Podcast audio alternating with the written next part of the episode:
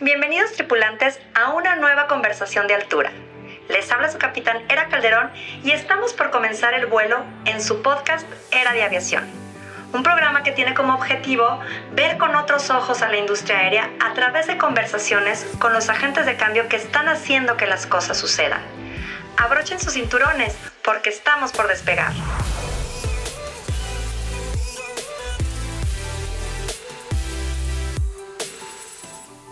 Hola, ¿qué tal? Soy Era Calderón y te doy la más cordial bienvenida a otro episodio de Era Aviación.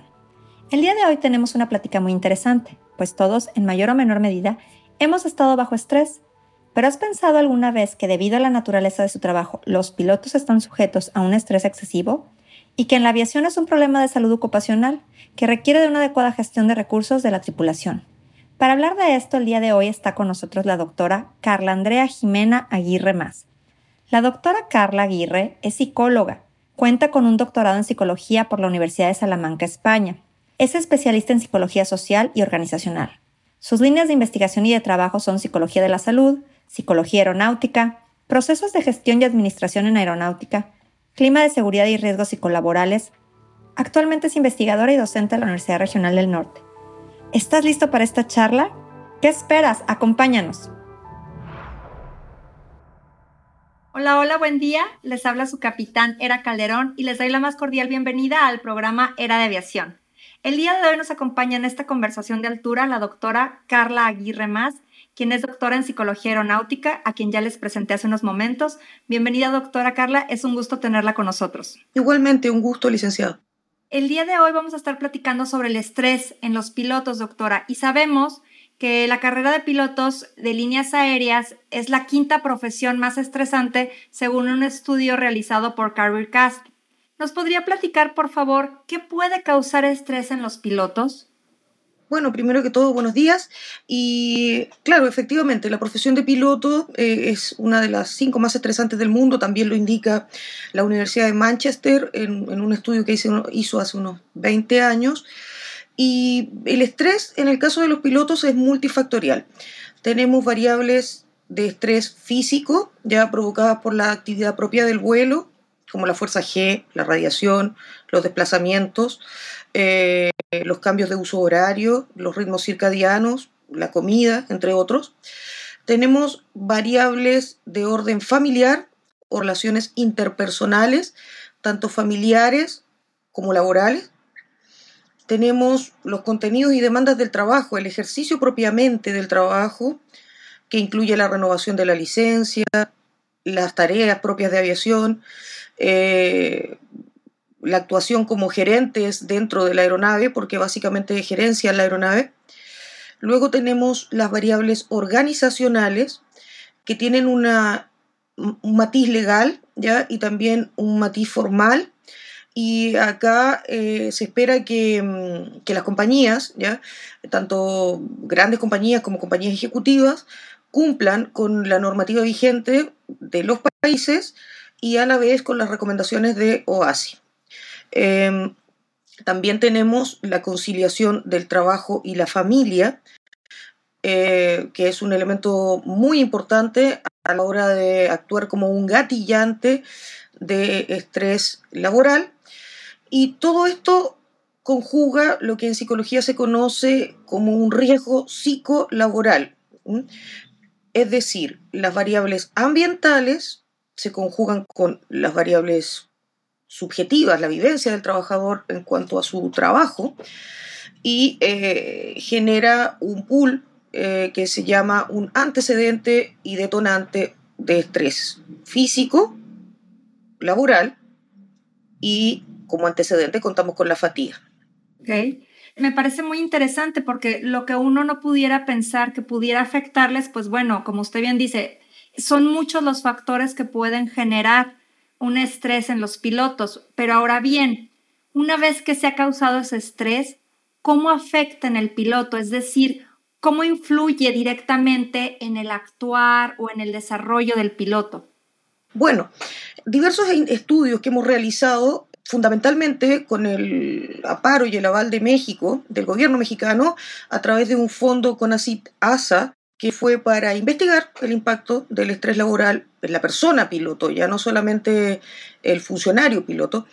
Y nuestras investigaciones han demostrado que, bueno, tiene una afectación física, ¿ya? Eh, en el orden físico, a nivel de fatiga, jaquecas, dolores musculares, cáncer de piel, infartos al miocardio, son bastante frecuentes. Otra que es un descubrimiento es que jornadas altamente estrésicas, ya con ciclos, con excesivos ciclos, eh, aunque sean cortos y con periodos de descanso muy, muy pequeños, generan alteraciones a nivel de la memoria y la atención. A tal punto que, un ejemplo, un piloto que vuela cuatro días seguidos, con muchos ciclos, se le aplicó un test de memoria y atención antes del vuelo y posterior al vuelo, y descubrimos que en este caso el piloto emulaba los primeros estadios del Alzheimer, cuando se presentaba el estrés laboral, o sea, el burnout, que es estar quemado por el trabajo, más el exceso de trabajo que vendría siendo la fatiga, y esto provocaba una alteración de memoria. Aquí nos encontramos con una situación bastante complicada porque no podemos eh, evitar que las personas trabajen, pero sí debería existir un ajuste eh, más humano de los turnos de trabajo. Si bien es cierto, nosotros trabajamos también eh, en la generación de una norma de fatiga en México, con autorreportes, eh, todavía los roles de vuelo los sigue armando un programa. Y, el programa considera que una persona que trabaja 10 horas seguidas y duerme 8 se encuentra bien, aun cuando eso no sea así, porque es un programa. También se intenta maximizar eh, bueno, las ganancias, las operaciones, la, aviación tiene muchas fluctuaciones, pero eh, la inversión en el recurso humano no pasa eh, por, por, un tema de salario, sino que pasa por un tema de calidad de vida, que es lo que descubrimos nosotros. ¿Cómo conjugamos estas variables objetivas, ya como vendrían siendo los ingresos, el lugar donde vivo, la calidad de la empresa en la que trabajo, con la vivencia del trabajo? Eh, porque monetariamente, ya se descubrió desde que comienza la psicología industrial a desarrollarse en Estados Unidos, que el dinero no es un motivador y ha llegado a un punto no lo es, y que el dinero no mejora las condiciones de calidad de vida. Eh, la calidad de vida es multifactorial, o sea, es una variable de muchas otras. Fíjese, esta parte, digo, todo lo que es la carrera de pilotos es como muy glamurosa, ¿no? le envuelve cierto halo de glamour sobre el trabajo que realizan, pero finalmente es un trabajo, como bien dice, muy estresante, que a veces no, no nada más la parte salarial es la, la parte ahora sí que bonita, sino porque puede estar generando mucho estrés y la calidad de vida baja, ¿no?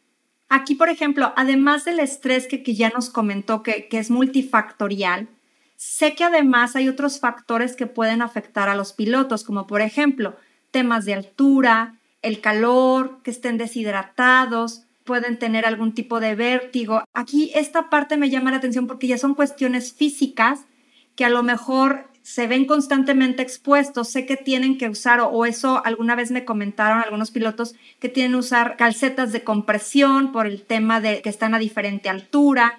Esto puede generar también alguna condición que aunada al estrés afecte al piloto.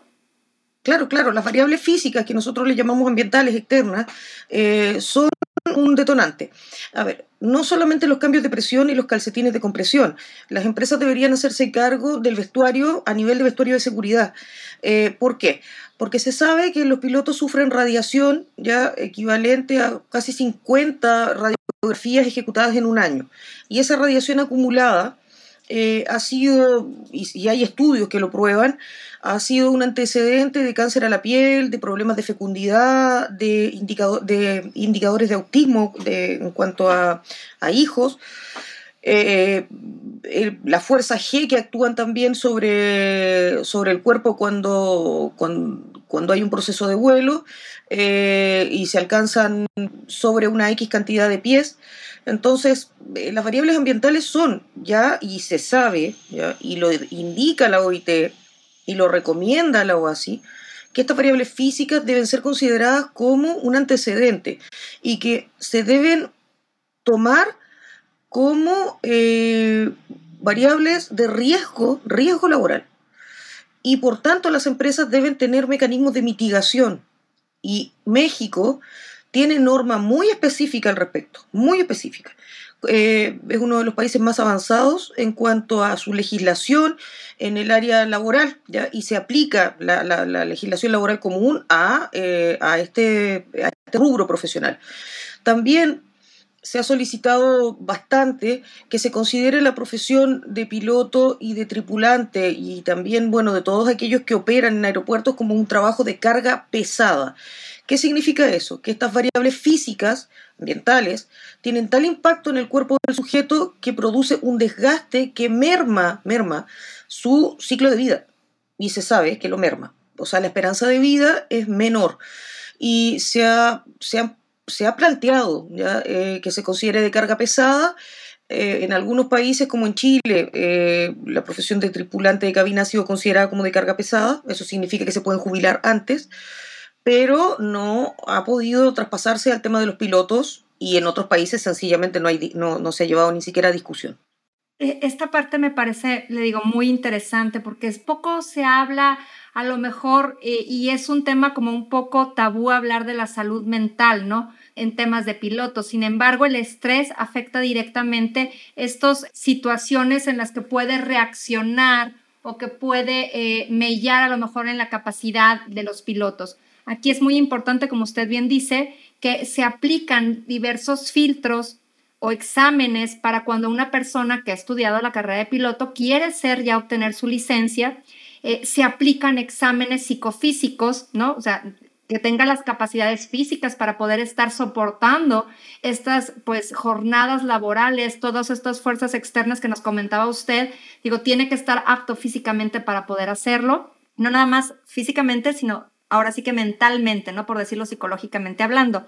Entonces, ahí radica la importancia de por qué se aplican estos exámenes, pero me gustaría que nos platicara usted más a fondo, digo, ya lo sabemos, pero ¿por qué es importante la aplicación de estos exámenes? ¿Qué se puede detectar en estos exámenes? Bueno, es muy interesante la pregunta. Eh, la aviación, eh, por su origen, ¿ya? Em, digamos que es el mecanismo y el medio y también el método más riguroso que existe en el mundo para eh, la ejecución de trabajo. Conjuga desde elementos legales, médicos, físicos, psicológicos, eh, protocolos, altamente formales y estandarizados. Además de tener un carácter cuasi universal, cumplen criterios, usted encuentra los mismos criterios en China que en Estados Unidos, que en Chile, que en Uruguay, que en México. En cuanto a los test psicológicos, estos test son, actúan como una protección al trabajador. ¿ya? No, no buscan penalizar ni son punitivos, sino que buscan evaluar cuál ha sido el impacto del trabajo ¿ya? Eh, o cuál va a ser el impacto del trabajo en la evidencia del sujeto. Y aquí se solicita que los sujetos tengan unas competencias objetivas determinadas, como tolerancia a la frustración, tolerancia al estrés, etcétera, eh, que obviamente se trabajan también, no es que la persona pueda sencillamente no tenerlas y no trabajarlas. Eh, que, tenga buena comunicación, que tenga, por ejemplo, buena memoria, etc. Pero son elementos que se van trabajando. ¿Por qué se van evaluando permanentemente? Porque es necesario desde medicina aeroespacial, psiquiatría aeronáutica y psicología proteger al trabajador ¿ya? y protegerlo de los potenciales impactos. Pero esto eh, no solamente ocurre en la profesión de piloto, ¿ya? Donde, donde se les piden eh, test psicométricos y a la vez exámenes psicofísicos. Eh, también, por ejemplo, en la profesión de abogado, ustedes están dando permanentemente exámenes para poder acreditarse, se miden los conocimientos. para las personas que trabajan en, en, el área del derecho, por ejemplo, público, a veces le hacen exámenes físicos, exámenes de droga, en el caso de los psicólogos, si uno eh, trabaja en una compañía es lo mismo, en el caso de los médicos también. Eh, lo que ocurre es que acá eh, queda supeditado el desarrollo profesional al éxito en estas pruebas. Em, y las personas deben pensar que en realidad estas pruebas son un mecanismo de protección, no son un mecanismo de agresión. Y son extremadamente necesarias para poder perfilar y proteger a los trabajadores en cuanto a sus derechos y beneficios legales y operacionales Ese es el rol que cumplen.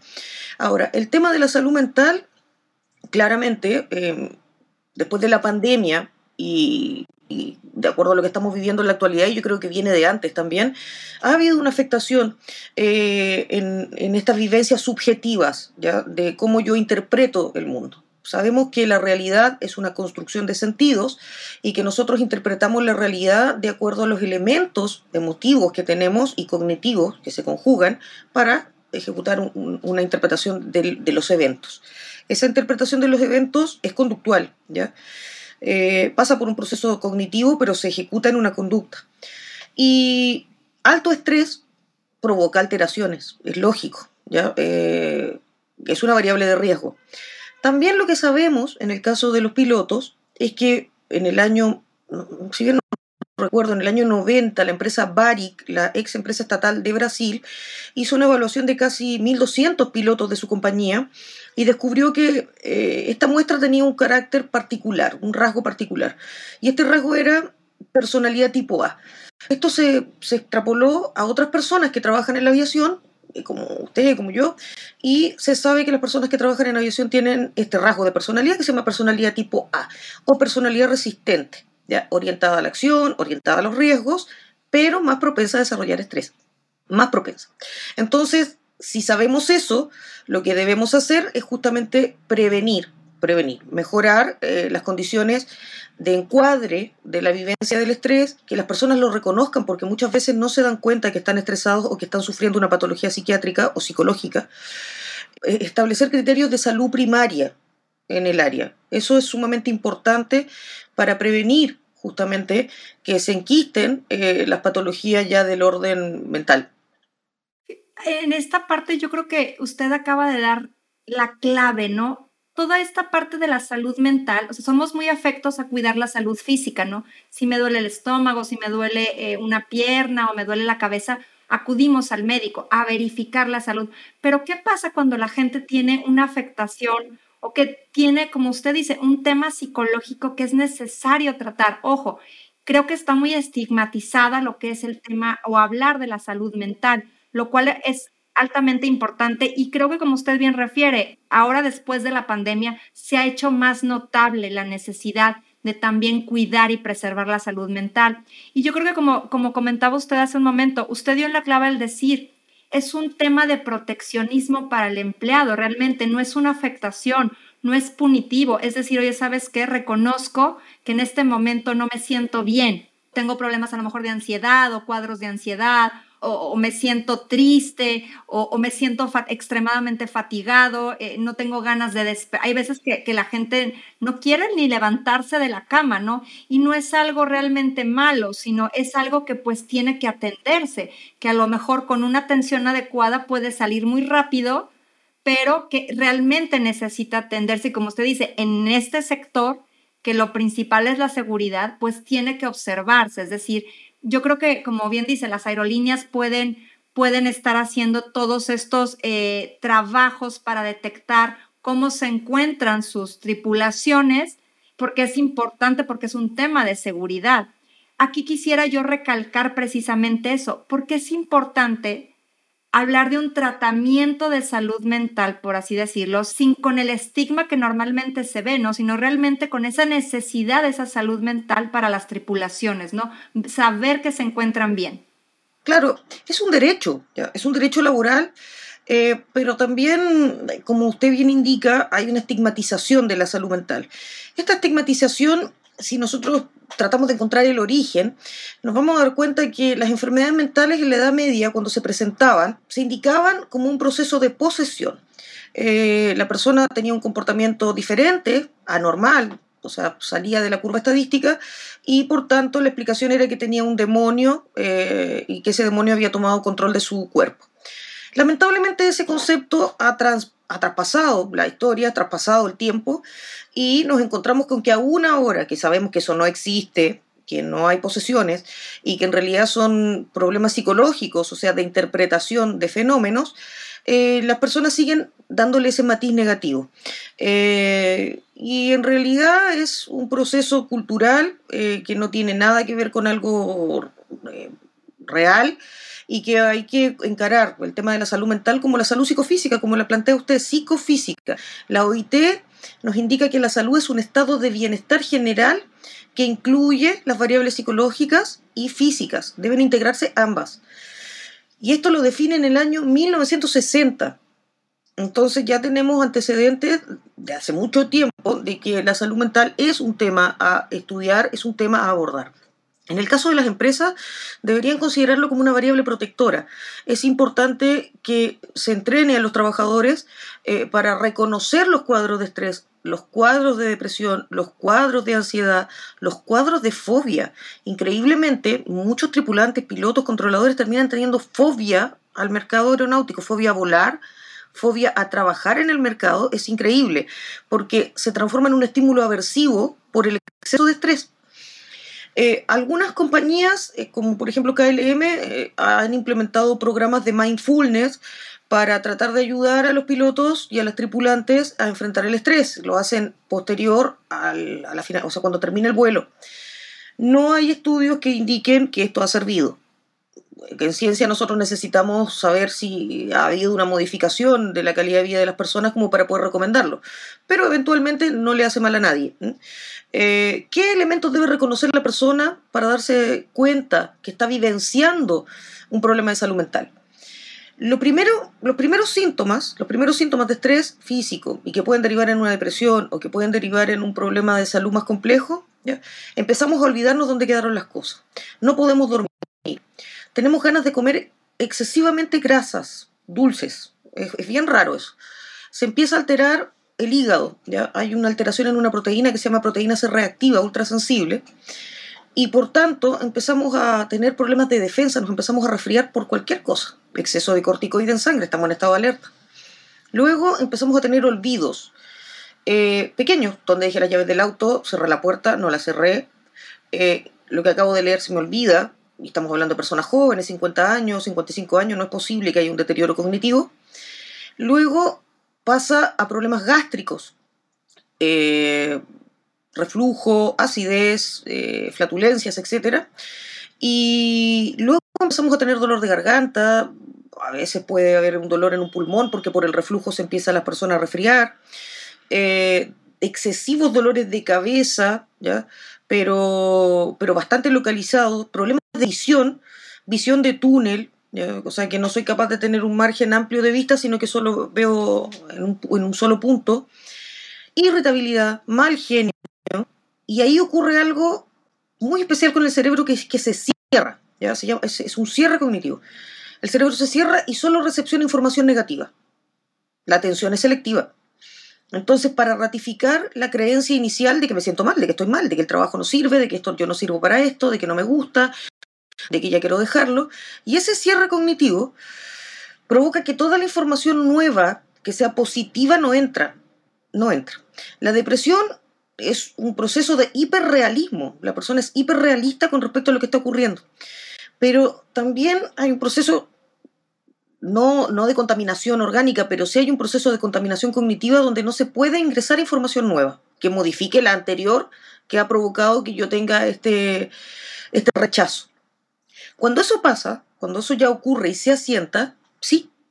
Sí, de, hecho, eh, ahorita que comenta del rechazo, yo quería comentar esto, me ha tocado verlo, que eh, cuando más, a lo mejor por así decirlo, mal se sienten, es cuando más rechazan que están mal, ¿no? Como usted dice, hay, esta como negación a la situación, ¿no?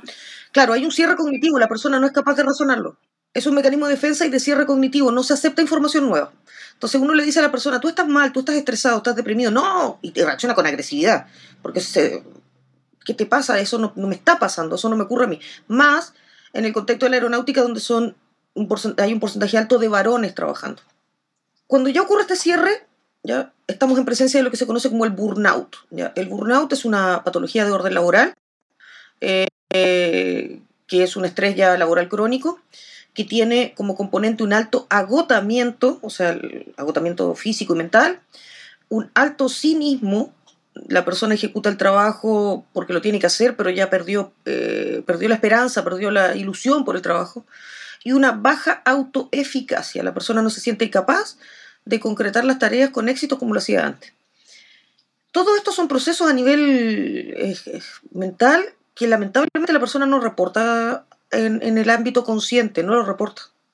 Los demás lo pueden ver, pero la persona no lo puede ver. Por eso nos encontramos con pilotos, con tripulantes que están trabajando, controladores que están ejecutando las tareas y no se dan cuenta de lo que le está pasando. Y no tienen cómo darse cuenta, solo se dan cuenta cuando ya realmente un familiar interviene, eh, pero en ese camino ya han sufrido divorcios o han perdido los trabajos o han hecho alguna, alguna eh, acción que atente contra su salud, su seguridad. En este punto yo creo que es muy importante que toquemos porque han habido casos precisamente en la historia, doctora, que han llevado a situaciones muy lamentables. Como sabemos, la aviación es uno de los transportes más seguros. Sin embargo, eh, es importante recalcar que a pesar de, todos los filtros de seguridad, de todos los eh, lineamientos de seguridad para eh, preservar precisamente estos estándares internacionales, hay casos en los que pues nos han hecho lamentablemente aprender de esos casos, ¿no? Ya, ya lo platicábamos en otro episodio sobre accidentes, que los accidentes se buscan no repetirlos. Y por ejemplo, en este caso podríamos analizar el caso del German Wings, en donde el copiloto de la aeronave, digo, lo voy a comentar muy rápido para que usted realmente no lo explique, donde el copiloto estaba sufriendo un tema de depresión que no había sido expuesto a la aerolínea, ni a su tripulación, o sea, ni a su capitán, y en un momento en que él se queda solo en la, en la cabina, porque el capitán sale al baño, se encierra y en este estado emocional, en esta depresión, cambia las instrucciones del piloto automático y deliberadamente empieza a descender la nave hasta que la estrella. Platíquenos más o menos este, e, estas situaciones. Yo creo que es muy importante para los tripulantes el por qué conocer, el por qué es importante siempre estar pendiente de la salud mental.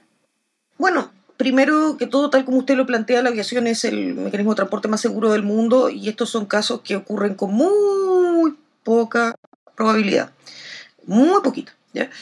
Eh, ¿Por qué resulta interesante este caso, como usted bien lo plantea? Porque acá muchos de los protocolos que existen y debieron aplicarse no se aplicaron. ¿ya? Primero, el, el, el copiloto, Ludwig, él había presentado cuadros de depresión cuando estaba estudiando y en virtud de eso se le impidió obtener la licencia por un periodo X de, tiempo, pero luego, bueno, mejoró porque de la depresión la gente se mejora y obtuvo su licencia. Ahí, cuando lo contratan, bueno, luego en, Alemania él, tenía una capacidad intelectual superior al promedio, ¿ya? Eh, esto es una, puede ser un antecedente también de estrés porque la persona al razonar más, integrar más información, puede llegar a confundirse y empezó a tener problemas de comportamiento porque tenía un problema a la vista, ¿ya? que probablemente iba a provocar que perdiera su licencia. Pero lo interesante es que él tenía problemas de pareja, llevaba 10 años en pareja con una chica y había empezado a tener problemas con ella, se había puesto muy obsesivo, muy controlador, etc. Y también visitó casi 40 oftalmólogos para ver cómo poder solucionar su problema a la vista. Estamos hablando de Alemania, donde se supone que uno, entiende que hay un país desarrollado, ejemplo de desarrollo mundial, y bueno, no saltó ninguna alerta de que a esta persona le estaba pasando algo. En el trabajo, poco contacto social, no tenía mucho contacto social, y sí habían visto que, que él estaba como más obsesivo, más detallista de lo normal.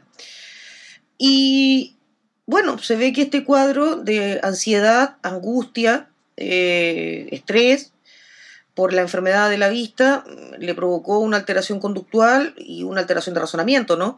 Eh, que al final termina en, en, una distorsión cognitiva brutal y él termina suicidándose y matando a más de 150 pasajeros. Ocurre que con la situación que estaba vivenciando él, perdió totalmente la empatía, que es algo que los pilotos tienen muy fuerte porque se hacen muy, muy responsables de las personas que trasladan, son almas para ellos, no, no son cualquier cosa. Y bueno, esta persona pierde uno de los rasgos más esenciales de los pilotos, que es justamente la responsabilidad y la empatía. Y aquí eh, es importante, bueno, las compañías y, el, el, grupo, el entorno, ¿no? Que si la persona estaba presentando conductas que no eran adaptativas, debieron haber saltado las alarmas. Que en el caso de las bajas médicas, estas deberían ser notificadas, más cuando hay un caso de una depresión psicótica como es este caso, que es compleja porque terminó con el suicidio. No sabemos en realidad qué patología, yo estoy especulando qué patología tenía él, pero sí podemos suponer que tenía una patología compleja, se suicidó y mató a otras personas. Entonces, bueno, él violentó prácticamente todo lo que moralmente los pilotos defienden con su vida, ya que es su trabajo y la forma en la que ejecutan su trabajo. Y eso es muy extraño, eso no ocurre. Eh, es más, si ustedes revisan, por ejemplo, eh, incidentes o accidentes, los pilotos tienden a morir con los comandos agarrados, no los sueltan, incluso se mueren, en, los incidentes mueren quemados porque no sueltan los, los comandos. eso significa que nunca pensaron ni están dispuestos a estrellar un avión, eso es imposible. Por eso es tan compleja la vivencia de la patología, porque son personas que, son ultra mega resistentes a, este tipo de enfermedades, no lo reconocen y, quedan en un estado casi de martirio, de martirio, con un sufrimiento muy violento, eh, solos, y siguen ejecutando su trabajo con total precisión y responsabilidad, pero se van autoconsumiendo. Qué, importante que comente esto, porque finalmente, como bien dice, eh, a raíz de estas situaciones, que no fueron evidenciadas ni por sus compañeros, ni, ni él reportó, ¿no? Ni a lo mejor los exámenes también fueron, ah, no salió algo eh, que determinara que estaba en ese nivel, ¿no? Pero, pero qué importante porque a raíz de ese accidente la normatividad cambió y el cual es ahorita ya no puede quedar una cabina sola. En ese momento la, la cabina, el capitán salió dejó al copiloto o al primer oficial al mando de la aeronave y fue donde él atora la puerta, no pueden ya nadie entrar, no acata las instrucciones de, ni de los militares que estaban tratando de contactarlo, ni, ni del control de tránsito aéreo. Entonces, esta situación, para que no vuelva a suceder, cambia la normatividad y ahora no puede quedarse la cabina solo con una persona. O sea, cómo de los accidentes sí se aprende y cómo también ha llevado a hacer más objetivos o tratar de visualizar más este tipo de situaciones, se le da mucho, se privilegia mucho lo que es el factor humano, se dan cursos de factores humanos, por parte de las aerolíneas protegen a, los, a las tripulaciones para efectos de evitar este tipo de, circunstancias. No realmente, como bien señala usted, son pocos los accidentes que han, han sucedido bajo este tenor, pero que nunca deja de ser importante de estar supervisando o revisando eh, la salud mental de las tripulaciones, ¿no? Eh, son, son temas que, invitamos a los tripulantes a que investiguen. Les digo, está el caso del, German Wings, también está el caso de Egypt Air, un Boeing 767 de 1999, donde también un, piloto estrelló la aeronave y fallecieron 217 personas o un vuelo de Sky Air, eh, Air, perdón, del vuelo 185 de 1997 que viajaba a Singapur. Realmente son casos aislados y que actualmente ya se toma más énfasis, le digo, en el cuidado y la salud mental de las tripulaciones. Pero qué fuerte, ¿no? Qué fuerte el, el saber que a veces minimizamos situaciones que tienen que ver con la salud mental por este sesgo que tenemos de que es algo malo, ¿no? De que me puede haber algo punitivo, se me pueden quitar la licencia, me pueden dejar de volar y no, realmente es tener también una conciencia de que es un factor muy importante como un dolor de cabeza, como usted bien decía, un dolor de estómago. Entonces, después de este análisis de este caso, sí, doctora, es importante ver por qué hay pilotos que pueden tener depresión y no buscan tratamiento. A lo mejor por este temor a las represalias o a las consecuencias, pero ¿qué puede aconsejar usted a nuestros tripulantes si a lo mejor ellos se han sentido en algún punto que están en esta fase de burnout o de depresión o de ansiedad, sin, cambiándonos el chip de esa estigmatización? ¿Qué es lo mejor que pueden hacer? Bueno, lo primero es tratar de pedir ayuda. Eso es esencial, de contactar a eh, alguna persona con la que ellos sientan que tienen confianza y solicitar eh, soporte social. Lo segundo es buscar apoyo terapéutico, ¿ya? Eh, psicológico, no psiquiátrico, psicológico. ¿ya? Eh, todas las personas deberíamos ir y debemos ir permanentemente al psicólogo porque es la forma en la cual nosotros nos garantizamos nuestra salud mental, que no se mejora con una pastilla, se mejora con trabajo, terapia, herramientas, etc. Las pastillas son una instancia definitiva para otras cosas. También intentar modificar la dieta, eso es esencial. Bajar los consumos de azúcar, de estimulantes, café, té, cigarro, no pensar que el alcohol funciona como relajante muscular, que si me tomo un trago en la noche voy a dormir mejor porque es al revés. Y bueno, tratar de evitar por todos los medios la comida chatarra porque provoca adicción y genera estrés. Es un antecedente de estrés em, gravísimo y no se sabía hasta hace poco, ¿ya? pero porque provoca una alteración en el hígado. eh, y, aumentan los niveles de, enfermedad, ¿ya? Entonces, bueno, evitar papas fritas, grasa, McDonald's son ricas, pero hay que evitarlas. Y bueno, eh, pedir ayuda, esencialmente pedir ayuda. Si no sienten que la compañía puede contenerlos, eh, buscar el apoyo de especialistas, buscar un terapeuta o psicólogo. México tiene escuelas de psicología muy buenas. y bueno, buscar el apoyo. Es cierto que faltan especialistas psicólogos aeronáuticos eso falta. Es una necesidad del mercado porque sería más fácil si existieran especialistas, o sea, con especialidad universitaria, eh, hacer los procesos de encuadre terapéutico, primero porque es psicoterapia breve, o sea, seis meses la persona tiene que estar bien, eh, no abandona el trabajo, sigue operando su trabajo, eh, es absolutamente confidencial y bueno, y la persona queda en una situación de protección diferente. Pero bueno, yo sé que desde la URN se están haciendo esfuerzos justamente para el área formativa en esta, en esta especialidad y esperamos, bueno, a la brevedad poder eh, cubrir esta parte de estas necesidades. Pero es bien importante también por ahora recurrir a un especialista, a un psicólogo, ¿ya? o psicóloga para buscar apoyo. Con, con, la pandemia ha mejorado mucho el sistema de soporte y ya, bueno, si el piloto no puede asistir a una terapia, se le puede dar terapia por Zoom, por WhatsApp, por sea, hay formas de, de, acceder a, a, procesos terapéuticos a costos razonables que los colegas pueden ejecutar eh, muy bien de esa forma. Pero es importante. Y si no sienten la confianza con la compañía, no sienten la confianza con, con la familia, buscar un amigo, una amiga, eh, siempre hablar y, bueno, y, solicitar este apoyo para ir a, a pedir eh, ayuda. modificar la dieta y de paso si uno no se ha estresado, evitar que te estrese, o sea, evitar consumir eso para que no te estrese. E, en este tema de las redes sociales que me parece muy importante y que cada vez se han hecho más importantes en la interrelación de las personas, ¿no? Como que con la pandemia nos alejamos de todos, pero el estar interconectados nos genera mucha, pues, tranquilidad o, o soporte, ¿no? Válgame la redundancia. Si somos parte de esa red de apoyo, si somos familiares, si somos compañeros de tripulación, del trabajo, ¿cómo podemos detectar que a lo mejor alguien está en estos cuadros de burnout, de depresión, de ansiedad y cómo podríamos acercarnos para decirle necesitas ayuda, aquí estamos, cómo podemos influir en esta búsqueda de una solución cuando la persona está en una negación, ¿no?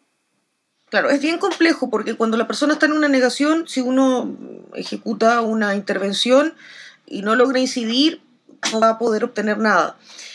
Fundamentalmente lo que hay que hacer como compañero, como amigo, como compañero de trabajo, es tratar de establecer una comunicación aséptica y empática. ¿ya? Aséptica es sin juicios de valor, sin elementos que cuestionen la conducta de la persona. Y ahí, bueno, decirle, X, estamos en una jornada laboral súper dura, eh, realmente estamos todos pasando mal, yo siento que no duermo bien, siento que me duele el estómago, siento que ando de mal humor, tratar de, ejecutar la comunicación desde uno para que la otra persona haga el enganche y diga, oye, a mí me pasa lo mismo, yo estoy vivenciando lo mismo. Y ahí, oye, ¿por qué no buscamos ayuda? ¿Por qué no vemos cómo, cómo, bueno, cómo superar esto? A lo mejor necesitamos un especialista. Y así, desde esa perspectiva, puede motivarse a la persona porque ya no se siente sola. Eh, y no es un bicho raro, porque pasa que, lo cuento desde mi experiencia, cuando sufrí estrés laboral, yo sentía que era la única persona que tenía estrés laboral. La única, y que no había nadie más. Y soy psicóloga aeronáutica especialista en estrés laboral. Y sentía que era solo yo y que nadie más podía entenderme. Y todo lo veía mal, todo estaba negativo, todo era horrible. Eh, y yo no soy así. Entonces, si alguien me venía a decir, oh, ¿qué te pasa? No, no me pasa nada. Y después cuando una autoridad de la universidad en la que trabajaba me dijo, usted padece estrés laboral y acoso laboral, dije, va, entonces soy yo, entonces me pasa algo. Uno puede, eh, ya con el reconocimiento externo, uno puede hacer algo. Entonces, el exceso de sobrecuidado hay que tener ojo también porque se puede entender como acoso, ¿ya? Y muchas veces las personas cuando uno les manifiesta una situación y es muy reiterativo, pueden entender que los están acosando laboralmente. Entonces, es bueno siempre partir la comunicación hablando desde me pasa a mí. Quizás podríamos ver con otros compañeros cómo encarar esta situación. Eso está muy interesante porque lo puede practicar cualquier persona, ¿no? Cualquier amigo, cualquier eh, familiar o, compañero de tripulante, ¿no? Decir, oye, podemos tratarlo juntos o verlo con alguien, ¿no? de una manera eh, grupal, no como eres tú, no como apuntarte o señalarte con el dedo, eres tú el que está así, ¿no? De esa manera a lo mejor quita un poco la sensación, como usted dice, de acoso, ¿no? Entonces, pues bueno, puede ser una variante que puede ayudar.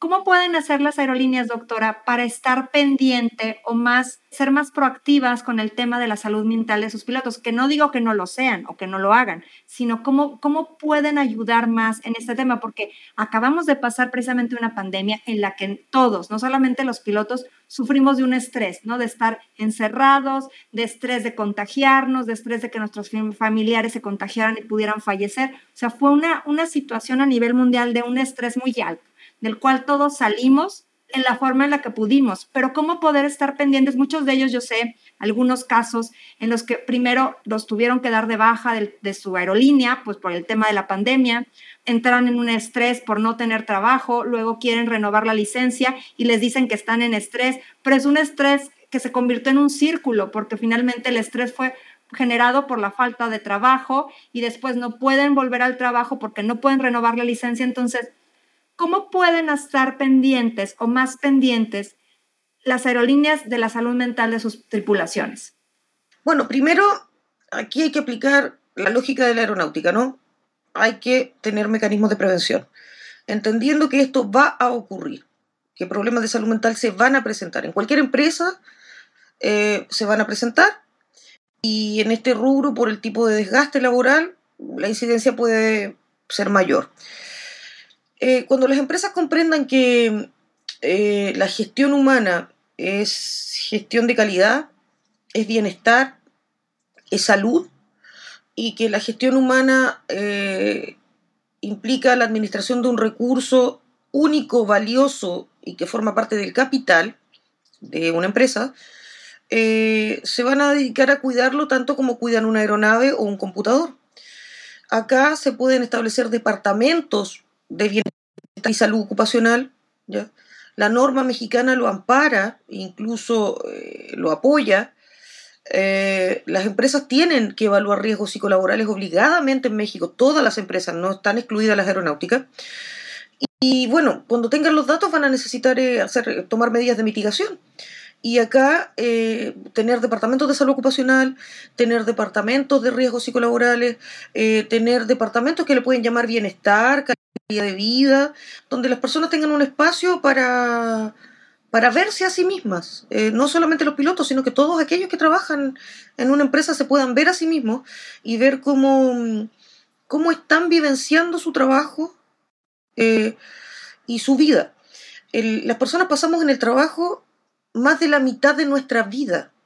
Más de la mitad de nuestra vida. Primero nos preparamos para trabajar, estudiamos para trabajar y luego trabajamos. O sea que en el mundo laboral estamos más tiempo que con nuestros amigos y que con nuestras parejas. Por tanto, es tal el impacto de, la vivencia laboral, no solamente por el dinero, sino que por, lo que implica como apoyo social, entrega de un contenido, sentimiento de utilidad, el impacto. Eh, que debe ser considerado eh, el tema de la salud mental como una variable constante a revisar de manera permanente en un departamento o unidad. Así como existe el área de contabilidad, el área legal, bueno, debería estar el área de bienestar y salud. Yo creo que esto, como bien dice, aplica no nada más para el sector aeronáutico, sino para cualquier empresa, ¿no? En la cual el, factor humano o, el capital humano, pues es obviamente la fuerza motriz de la empresa y es a quien debe uno eh, preservar su bienestar, ¿no? Yo creo que este punto que acaba de decir me lo llevo yo personalmente como un highlight, como un tema a remarcar sobre el trabajo de las empresas que tienen que hacer por el cuidado del bienestar psicofísico de sus empleados, ¿no? O sea, eh, que en algún punto de la vida el ser workaholic será premiado, pues realmente eso trae estragos, ¿no? Entonces, y cómo está afectando en la actualidad a las personas, ¿no? Ya de una manera, como bien dice, como rasgos inclusive como si fuera Alzheimer cuando no tiene ni siquiera la edad, ¿no? Qué, qué interesante todo lo que nos ha platicado el día de hoy, doctora. Me gustaría que nos platicara si dónde podremos encontrar bibliografía o algo que algo donde donde aprender más sobre psicología aeronáutica. Bueno, eh, pueden eh, leer mi tesis doctoral que está de manera gratuita, colgada en la red, eh, a nombre mío, se llama Calidad de vida en pilotos hispanoamericanos asociados y FALPA, un estudio para evaluar riesgos. Está mi nombre, Carla Aguirre Más, y está en el repositorio de la Universidad de Salamanca. También, bueno, podemos leer paper.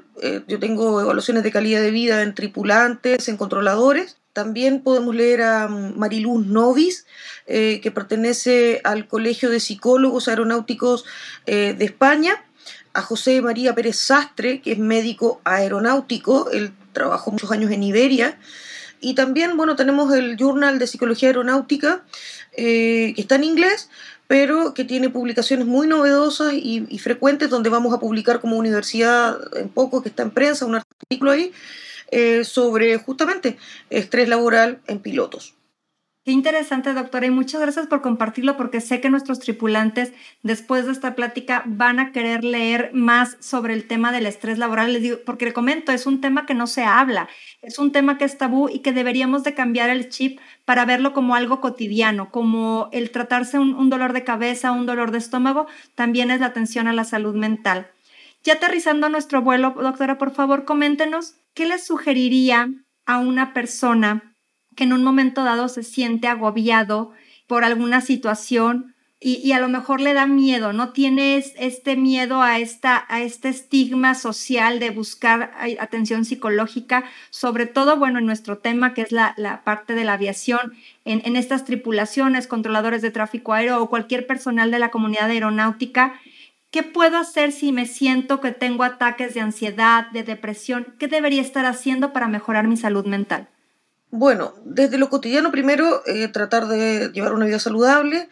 Es esencial que la persona, bueno, no, no sobreestimule más su cuerpo de lo que ya está. Si puede realizar actividad física, ayuda mucho, mucho la actividad física. Si puede realizar yoga o tai chi, puede hacerlo con, con eh, buscadores por YouTube eh, y encuentra las clases y, ejecutar ese, esos ritos que, que, están buenos, también los mantras están buenos para poder calmarse. Posteriormente, buscar apoyo psicológico. Hay páginas de diversas universidades de alta calidad en México que ofrecen servicios y tomar en cuenta que la asistencia psicológica es un derecho, ya está resguardado por ley y es absolutamente confidencial. Es decir, el psicólogo o la psicóloga, la colega o el que atienda a una persona, legalmente está resguardado por el mismo secreto profesional que un abogado y que un, por ejemplo, que un sacerdote, pero estamos hablando de una profesión, que un médico. Por tanto, su información nunca, nunca se va a filtrar, nunca, ¿ya? Hay que tener una orden judicial y para que un juez dé una orden y se dé el permiso tiene que ser una situación muy excepcional. Eh, porque el, resguardo y la confidencialidad del secreto profesional como norma es muy, muy rígido en todo el mundo. ¿Ya? Ningún psicólogo puede violentar el secreto profesional. Si lo hace, se arriesga una demanda judicial y perder su licencia. Eh, también a participar, por ejemplo, en estos estudios que se hacen sobre estrés, eh, tratar de ayudar a la comunidad científica, eso está resguardado por el secreto estadístico, funciona igual que el secreto profesional, no se pueden filtrar los datos, eh, y, tratar de no quedarse solo. El problema del estrés, de la depresión, de la angustia, es que eh, la persona se va aislando, le va molestando el contacto con las otras personas, lo va irritando, la va irritando, lo, lo, exaspera, porque nada de lo que espera sale como, como la persona cree.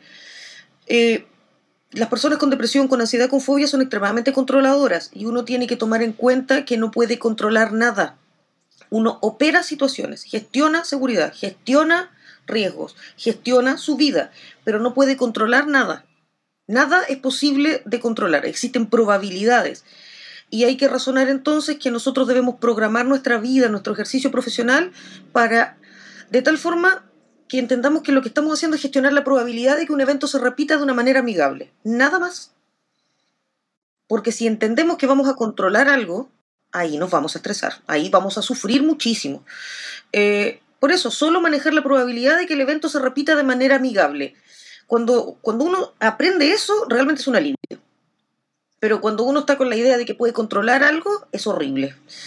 Horrible. se sufre muchísimo y se sufre en soledad. Sí, sí, me imagino. Digo, por los casos, como usted dice, irritabilidad y todo, va generando, va desgastando las relaciones interpersonales, ¿no? Doctora, pues muchísimas gracias, doctora, por este vuelo. Le agradecemos mucho su participación. Creo que fue muy interesante hablar de un tema que normalmente no se habla y, que es un tema muy importante, que es la salud mental, que yo creo que de, como comentábamos, nos tenemos que cambiar el chip y, quitar ese estigma a lo que es la salud mental y ver que es una parte muy importante de nuestro bienestar como personas, como cualquier persona, con cualquier profesión, pero obviamente a lo que nos atañe más dentro de la industria o del ámbito aeronáutico, yo creo que es un tema ah, vital a estar cuidando. Pues muchísimas gracias, doctora, nuevamente. Fue un gusto tenerla con nosotros y la invitamos para que siga con nosotros en los siguientes vuelos. Muchas gracias, muchas gracias por la invitación. Realmente es un espacio muy interesante.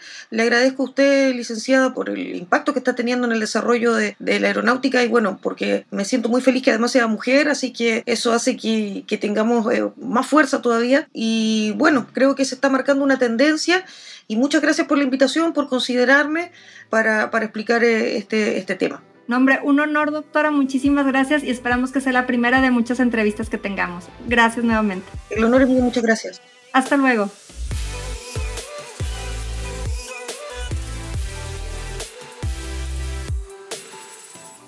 Queridos tripulantes, gracias por escuchar este episodio hasta el final. Recuerde que juntos vamos a generar cambios importantes dentro de la aviación. Nos escuchamos en el siguiente episodio y quiero recordarles que no olviden suscribirse al programa en cualquiera de las plataformas que me estén escuchando para que no se pierdan los siguientes episodios. Continuemos esta conversación en redes sociales. Me encuentran en Twitter como Era de Aviación y si podemos conectar en LinkedIn donde me podrán encontrar como Eranden y Calderón.